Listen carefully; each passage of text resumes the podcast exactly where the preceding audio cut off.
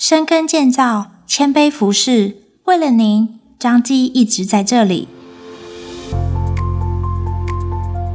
您现在收听的是张基选读，每周一篇健康知识更加添。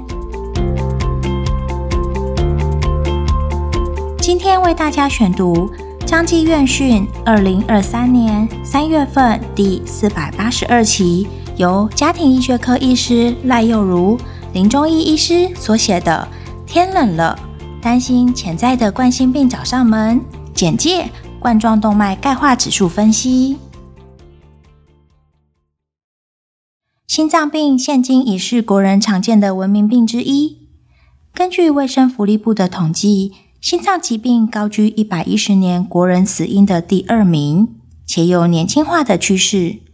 成人心脏病最常见的是冠状动脉狭窄及阻塞，临床上称作冠状动脉疾病，也就是所谓的冠心病。近期气温骤降，冠心病与心因性猝死的个案也频繁出现在新闻版面上。这些急性的心脏疾病往往造成许多令人措手不及的遗憾，同时让一些没有症状的人也开始担忧自己是不是也有潜在相同的问题。何谓冠状动脉钙化？冠状动脉钙化是伴随着动脉粥状硬化斑块的进展一同发生，被认为是由胆固醇的沉积与血管平滑肌细胞的凋亡所引起。动脉硬化初期通常不会有典型临床症状，需要到达严重动脉硬化并严重管径狭窄才会造成器官缺血，进一步造成器官组织梗塞坏死，也就是我们常担心的心肌梗塞、冠心病。因此，往往等到有症状才就医时，就已经有严重疾病以及需要紧急医疗处置的介入。冠状动脉钙化的存在和钙化的程度，可以预测冠状动脉狭窄的风险，进一步用于预测心脏病风险程度的高低。而电脑断层心脏冠状动脉钙化指数分析，就是经由电脑断层来侦测心脏冠状动脉血管钙化的程度。电脑断层心脏冠状动脉钙化指数分析的好处，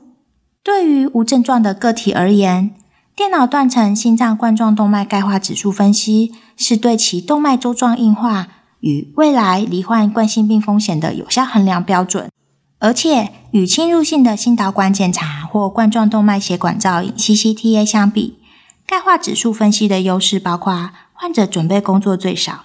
检查时间短、侵入性最低。无需注射显影剂，且只需承受较低辐射剂量。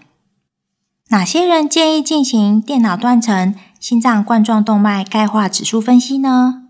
一、无明显胸闷、胸痛症状，但怀疑有心血管疾病或高风险者；二、有以下心血管疾病危险因子者：家族心脏病史、个人吸烟史、高血脂、高血压、糖尿病。五十五岁以上或更年期女性，四十五岁以上男性，缺乏运动，过重或肥胖。其中，糖尿病患者可能提早六到七年开始有冠状动脉钙化的问题，而吸烟、高血压、血脂异常以及冠心病家族史，则可能导致冠状动脉钙化的问题提早三到四年发生。钙化指数。经由电脑断层的检查与换算，会得到一个钙化指数。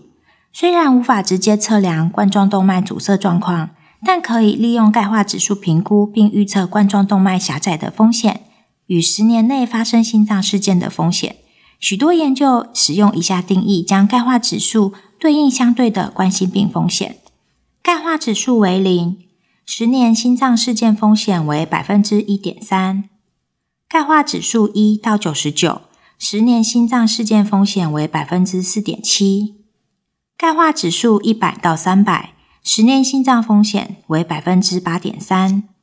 钙化指数大于三百，十年心脏事件风险为百分之十三点一。根据心脏钙化指数，临床医师能够更精准的预测心血管风险的等级。并能协助医师更早的给予有效的药物或其他治疗介入。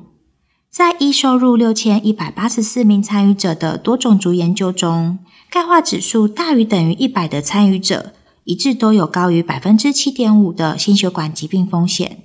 因此钙化指数大于等于一百也被视为要开始介入高血脂治疗或考虑使用阿司匹林预防的阈值。当然，无论钙化分数如何，要预防冠心病的发生，多建议进行生活形态的改变，例如健康饮食、戒烟、规律运动等，以及控制其他会增加冠心病风险的疾病，例如高血压、糖尿病、肥胖等。最后提醒，若已经出现胸闷、胸痛等症状的患者，就不建议用此检查判断是否有冠心病，反而应尽早到心脏专科门诊就医，安排合适的治疗与检查。此外，电脑断层心脏冠状动脉钙化指数分析仍属于自费项目，建议受试者安排前可咨询专科医生评估其必要性哦。